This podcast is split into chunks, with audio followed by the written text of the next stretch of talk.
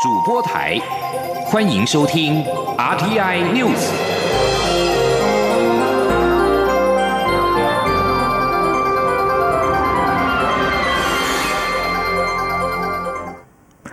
各位好，我是张睡华，欢迎收听这节央广主播台提供给您的 RTI News。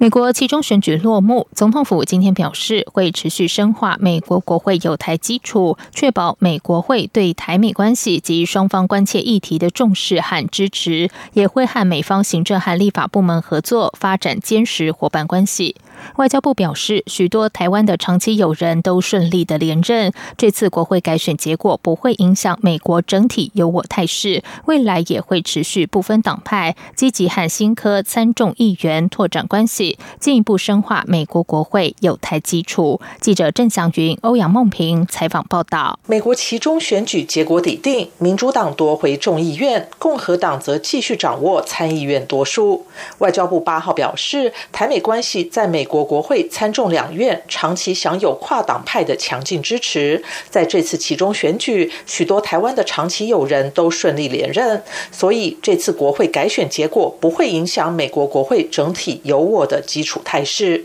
外交部强调，未来会秉持不分党派的原则，持续深化美国国会的有台基础。外交部副发言人欧江安说：“我们基本上是不分党派，呃，也这个会广结善缘。”呃，积极交往这样这几个原则，呃，来全面深化呃跟美国在各层面的友好的合作关系。那同时，对于新选出来的新科的这个呃参议员或是众议员，我们也会加强跟他的这个拓展关系跟交往啊，以再进一步全面深化美国国会的这个有台的这个基础哦。对于这个结果，欧江安表示，外交部之前已经大概评估过，大方向在预期的范围内。中央广播电台记者郑祥云、欧阳梦平在台北采访报道。对于美国其中选举后的亚太局势，美国学者罗曼七号说，美国对台湾的支持是跨党派的，不受影响。但他认为，民主党赢得众院，将让美国和中国在贸易上的紧张关系更为复杂。而针对美国其中选举后的美国政情发展，台湾的学者认为，选举结果显示，川普主义仍然受到支持者力挺，而且民主党主导了众议院，反而让川普可以把诺言没有实现的责任推给民主党。记者王兆坤报道。正大外交系教授刘德海受访表示，选举结果只是呈现美国社会两极化的现况，虽然民主党掌握众院多数。可以发挥一些制衡功能，但从川普开除司法部长塞申斯的举动来看，他已摆出“我不怕你”的强硬姿态。刘德海说：“他这个选完了以后，第一个动作是，是他采取主攻嘛？对，那个其实就是他一个重要的对内来讲，他就是说要，就是对共和呃呃对那个民主党宣战嘛。啊，虽然你取得多数，so what 又怎么样？”台湾欧盟中心执行长郑嘉庆分析。共和党增加了参院席次，浮选的州长们也多当选，所以川普自认胜利。且由此选举结果也可看出，川普的支持者并未因为民主党这一波反扑浪潮而有所退缩，川普主义没有被美国民众完全唾弃，支持者仍死忠力挺，更再度证明美国社会处于分裂状态。郑家庆进一步指出，民主党取得众院主导权。或许会让川普落实政见出现一些波澜，但美国是总统制，加上川普不受制度约束的作风，新情势反而让川普找到更好的理由。他说：“共和党失去了这个呃众院的呃多数，事实上对他来说也不见得是一个坏事。最主要就是你基本上你没有办法这个实践的诺言都可以推给民主党。”郑嘉庆表示。虽然有女性及少数族裔当选众议员，看似是对川普过去两年执政的一些反思，但事实上没有撼动川普执政之后所营造的美国社会氛围。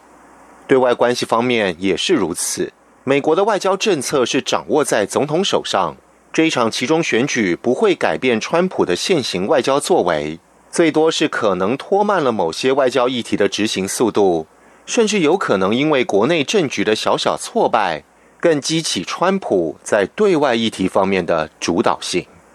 中央广播电台记者王兆坤台北采访报道。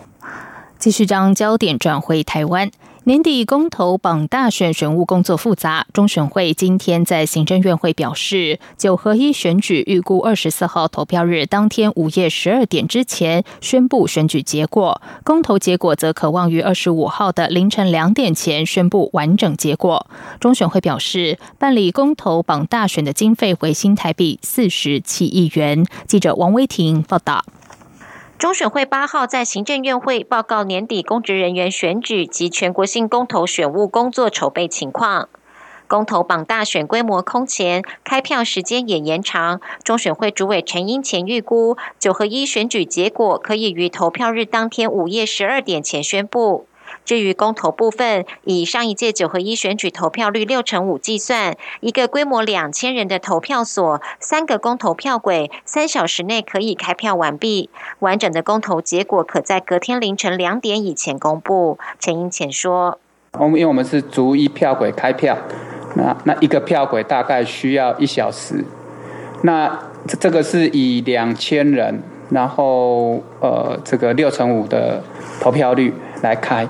预估的话，我们认为应该是在呃十二点以前会把全国的公投票开出来。那但是因为开出来之后还要电脑登打到我们全国计票中心，然后最后呃公投票的这个宣布的时间，呃我们预估是会在凌晨两点以前。中选会表示，根据最新统计，九合一选举人数为一千九百一十万六千四百一十七人，公投选举人数为一千九百七十六万九百八十二人。十一月二十号将公告最后确定的合格选举人数。中选会表示，今年投开票工作人员二十九万多人，比二零一四年多出九万名。由于每开一张公投票，将发给工作人员一百到一百二十元的工作费，投开票人员所需经费增加新台币五亿元。中选会表示，今年办理九合一选举经费将近三十二亿，公投选举为十五亿，总计四十七亿元。中央广播电台记者王威婷采访报道。此外，中选会主委陈英前今天在行政院表示，这次公投榜大选筹备过程中出现一些问题，包括延长公投榜大选筹备急迫、公投和选举在投票日宣传规定不一，和公投和一般选举涉及期限不一等。陈英前表示，中选会将会提出四大方向，在大选过后研议提出修法。近日空气品质不佳，尤其是今天一大早出门就是雾蒙蒙的一片。环境保护署表示，已经于昨天晚上开始首次启动今年入秋以来较大尺度的降载，规模甚至超过一个半的台中电厂发电。环保署也预估，今晚东北季风报道之后，台中以北的空气品质就会改善。但是云嘉南到高平，由于扩散条件不良，恐怕将持续到周日。记者吴丽君报道。环保署八号上午指出，最近受到气象条件不佳的影响，台湾地区整体风场偏东风，加上中央山脉阻隔，导致中部以南及西半部地区吹不到风，扩散条件差。其次，在天气稳。定的情况下，混合层偏低，污染物的垂直扩散高度只有四百公尺，相较平时可达数公里，差异极大，也导致污染物有如被大锅盖闷住。再加上局部浓雾的影响，让能见度更加恶化。所幸八号晚间起就有一波封面报道，渴望让中部以北的空气品质转佳。不过，原嘉南到高平地区，由于扩散条件。不良恐将持续到周日。为此，环保署也从七号晚间到八号凌晨启动电厂紧急应变措施，包括协和台中及新达电厂降载量达八千五百 megawatt，降载电量五千零二十一万度；台电也降载三千六百八十 megawatt，降载电量四千一百八十六万度。环保署主任秘书蔡宏德说：“所以降载八千五百个 megawatt，台中电厂。”十部机组总共加起来五千五百个 megawatt，所以几乎是一点五个台中电厂已经降载了。那总共所有电厂的排放量加起来大概是十万吨一年。那一天大概就是三百多吨。但是这一次光是昨天降了差不多六十吨，降了十八到二十八左右。这个是我们入秋以来第一次比较大尺度的降载。环保署强调，尽管近日空气品质不佳，不过相较往年，空气品质确实逐年改善。不仅二十二县市全年红色警戒次数从三年前的九百九十七次，到去年显著下降为四百八十三次，PM 二点五平均浓度也从二零一五年的每立方公尺二十二微克，逐年递减到去年的十八微克。今年以来，红色警戒次数及 PM 二点五平均浓度也都较去年同期下滑。中央广播电台记者吴丽君在台北采访报道。中国农业农村部新闻办公室七号发布，湖北省罗田县排查出非洲猪瘟疫情，湖北宣告沦陷之后，中国大陆确诊非洲猪瘟疫情的省市已经增加到十五个。为了防堵非洲猪瘟疫情进入台湾，行政院会今天通过《动物传染病防治条例》第四十五条之一修正草案，重罚违规自非洲猪瘟或口蹄疫区违规携带家畜肉类产品入境的旅客。为了加强防疫，农委会从九月一号起，针对来自非洲猪瘟口蹄疫区违规携带家畜肉类产品的旅客，裁罚新台币一万五千元罚还。截至本月四号为止，已经裁罚一百四十八件，其中来自中国的有九十三件，但是违规旅客人数没有显著减少。为了不让民众心存侥幸，导致非洲猪瘟疫情传入台湾，农委会修法，将现行最高罚款额度提高到三十。十万元，严惩违规携带家畜肉品入境的旅客。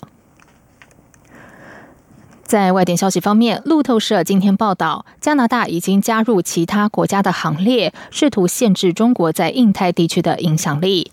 卡加利号是在今年的七月离开加拿大，参与行经东海前往澳洲以及深入争议海域南海的任务。在南海，卡加利号还碰上了数艘的中国战舰。现在，卡加利号跟另一艘加拿大海军补给舰阿斯提利斯号停靠在东京附近的海军基地。上周，卡加利号则是加入了日本和美国战舰的行列，在西太平洋进行反潜舰演习。这场演习是日本周边海域历来最大型战备演练的一环。加拿大决定派船参加亚洲海军演习之前，包括英国和法国都已经加强在印太区域的部署。他们忧心中国军事权力扩张可能会让关键商业航道遭到北京的支配。中国则是声称他们在南海岛屿基地进行的是和平建设。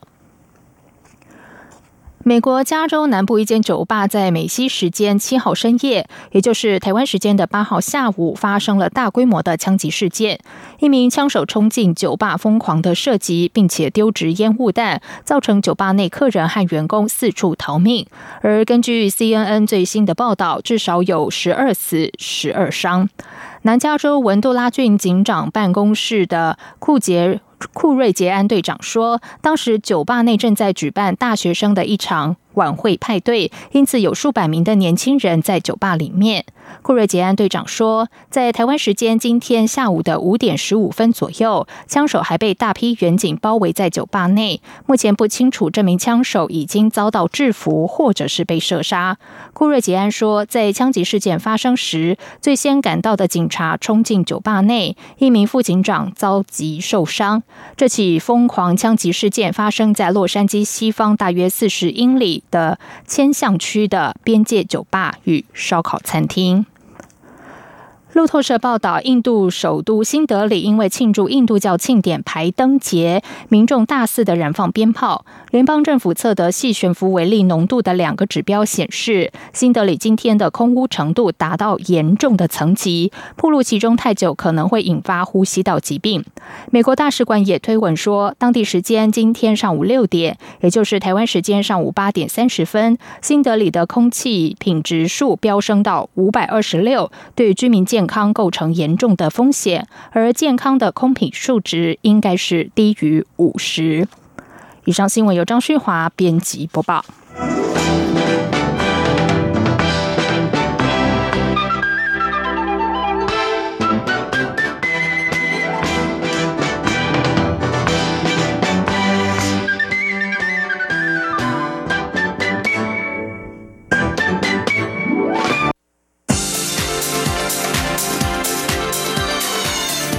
是中央广播电台台湾之音，欢迎继续收听新闻。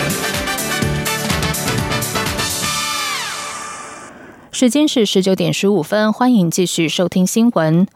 九合一选举进入倒数，关于中国大陆学者来台观选的情况，陆委会发言人邱垂正今天在例行记者会上回应媒体询问时表示，中国大陆人士申请来台案件数与去年一月到九月同期相比，两者并没有明显变化。邱垂正指出，我政府欢迎大陆学者以观选名义来台，但是不欢迎有人意图来台干预或涉及我方选举。记者王兆坤报道。陆委会发言人邱垂正表示，依据各界往年推估，大陆台商今年回台人数应与历届选举大致相同，也就是大约十万人返台投票。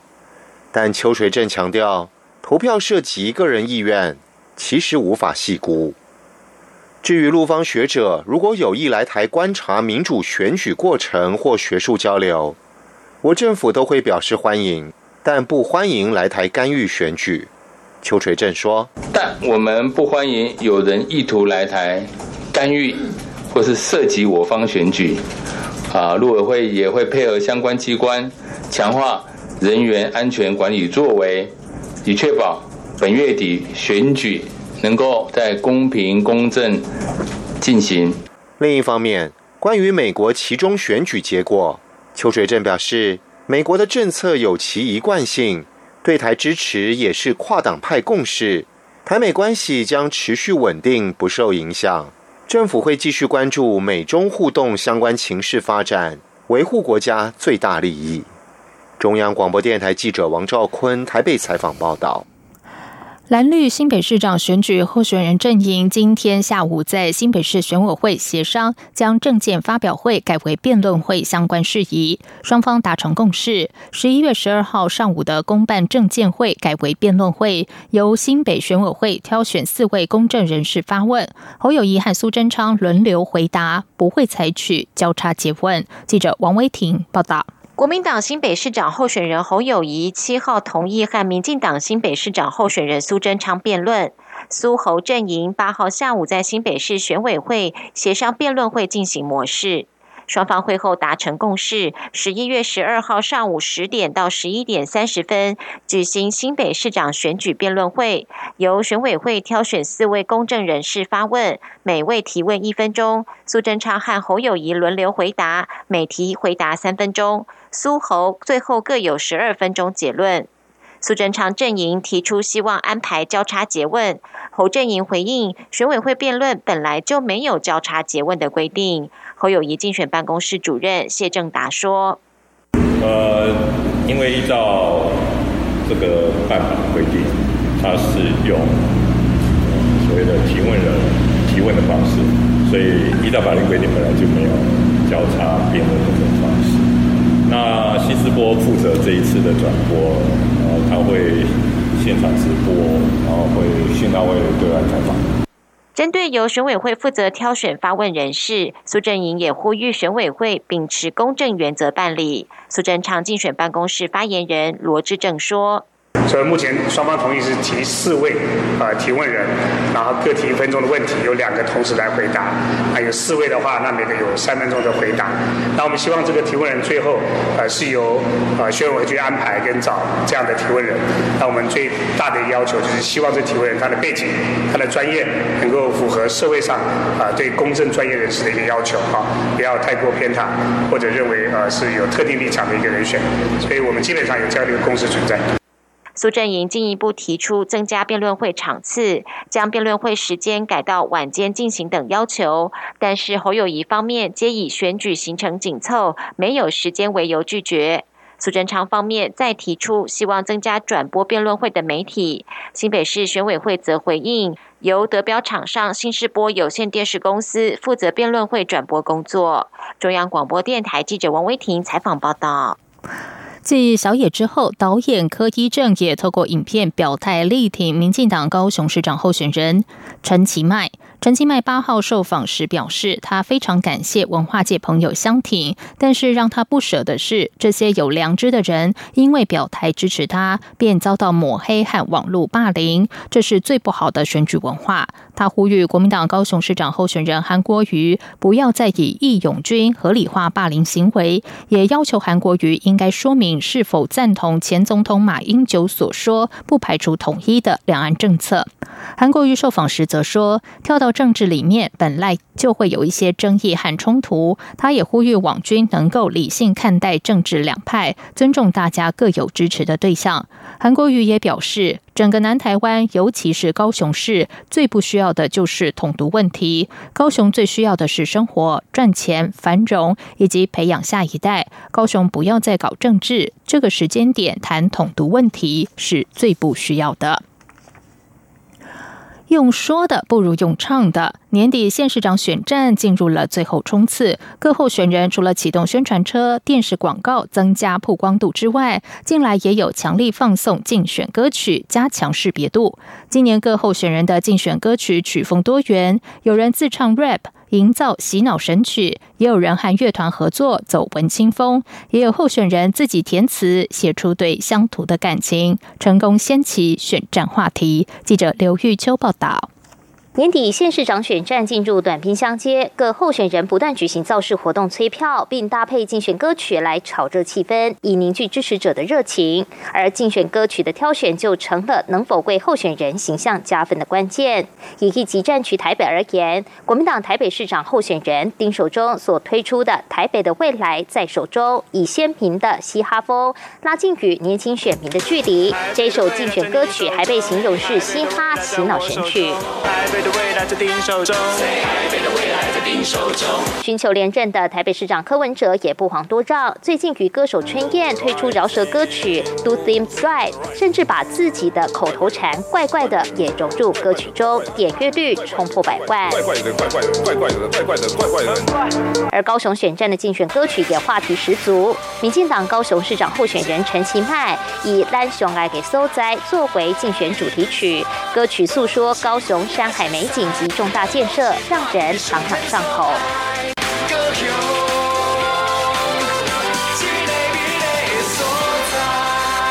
而掀起韩流的国民党高雄市长候选人韩国瑜，除了重新打造老歌《西罗七坎》作为竞选歌曲外，先前推出的宣传曲《让高雄发大财》也让人印象极为深刻。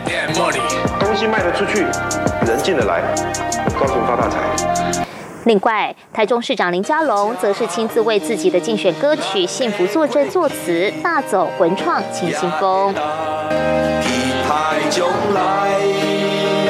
国民党台中市长候选人卢秀燕则是找来秘书陈小八与友人一起创作了《Have a Wonderful Day》，抒发社会新鲜人的心情，歌词也充满卢秀燕对市民的政见。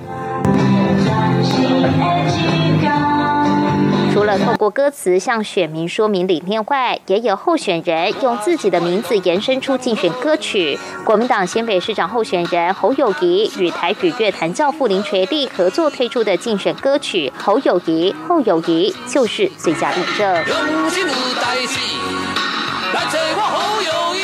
民进党新北市长候选人苏贞昌虽然没有推出竞选主题曲，但是在各个造势场上仍推出“冲冲冲二点零”的进场配乐，以电兵节奏作为基底，搭配电火球“冲冲冲”的口号，也成为选战进场音乐的新典范。竞选歌曲《摆摆肘》，不论曲风走嘻哈、电音、文青，还是老歌改编新唱路线，用说的真的不如用唱的，选民听得开心，也为选战添了不少趣味。中广电台记者刘秋采访报道。二零一八金马国际影展今天起开跑，由曾经荣获金马最佳新导演的中国大陆导演毕赣的作品《地球最后的夜晚》担任开幕片，其他入围话题影片也都将在影展中放映，让影迷先睹为快。记者杨仁祥、江昭伦报道。十一月八号到十一月二十五号盛大展开的二零一八台北金马影展，是台湾年度最重要的电影文化盛事。今年共有多达一百七十五部国内外精彩电影参展。本届金马奖入围影片也都将在影展中抢先放映，包括入围本届金马奖十二项提名的大陆导演张艺谋的新片《影》，刘若英的慢作电影《后来的我们》，以及被寄予厚望为台湾留下多个奖项的国片《谁先爱上他的》与《幸福城市》等。入围金马奖最佳导演、最佳剧情片等五项提名的大陆导演毕赣的第二部长片《地球最后的夜晚》则荣膺开幕片。毕赣因为2015年一部《路边野餐》在金马奖获得肯定而受到瞩目。新片《地球最后的夜晚》则找来张艾嘉、汤唯、黄觉、陈永忠与李红旗主演。剧组人员八号也特别举行记者会，分享拍戏过程。李红旗说：“这是两人第一次合作，拍摄前虽然不清楚导演要什么。”但一进入拍摄过程，就会恍然大悟。总是会在拍戏的过程中，你突然明白他要的是什么。嗯，这东西是不是在剧本中？嗯，也不是在于说我们沟通中，而是我们在这个拍摄的流动之中突然发生的。毕赣因为金马奖打开知名度，对金马奖自然有一份特殊的感情。他说，再次入围并不会感到紧张，反而像是交作业，让大家看看他的最新成果。因为上次是创投的项目开始的，所以这次我的心情就真的很像交作业一样，就终于把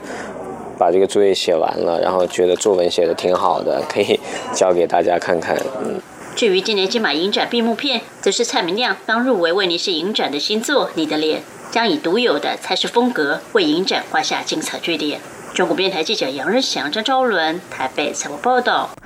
接下来就进行今天的前进新南向。前进，新南向。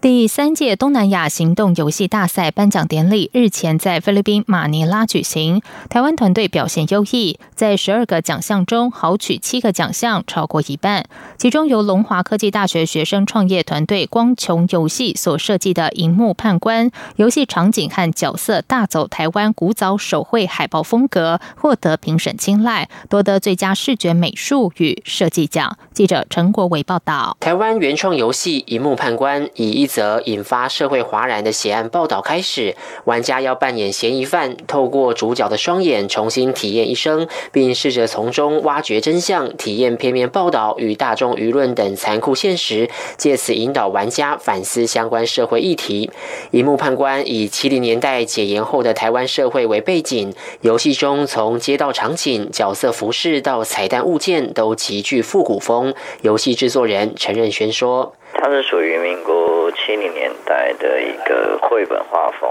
然后还有一些像是海报啊、电影海报、国文课本那种，然后我们进行加工，然后做成这样子的一个游戏。这是我们游戏最大的特点，就是它够吸引眼球。陈任轩说，团队在就读大一时就成立，到了大四，学校的创新育成中心协助他们设立公司。一幕判官是今年推出的作品，不仅受到玩家喜爱，也陆续获得台湾游戏原创大赏优胜、腾讯游戏创意大赛银赏。这次也很幸运，在东南亚行动游戏大赛中获得最佳视觉美术与设计奖，将有助于游戏的行销推广。团队也为一幕判官出版美术设定集。呈现游戏从概念构思到实际制作的各种巧思，像是为何每个角色都要有大而明显的腮红，主角家里客厅物件状态的暗示等，掀开游戏产业美术设计的面纱。中央广播电台记者陈国伟台北采访报道。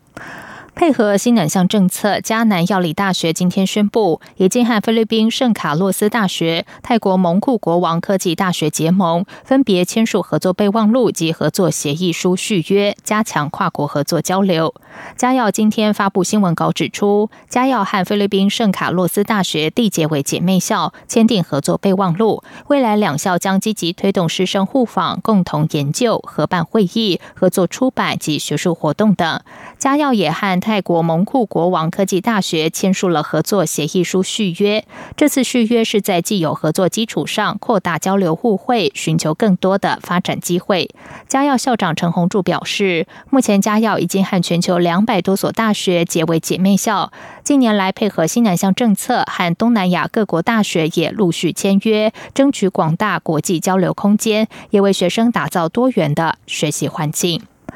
以上新闻由张旭华编辑播报，这里是中央广播电台台湾之音。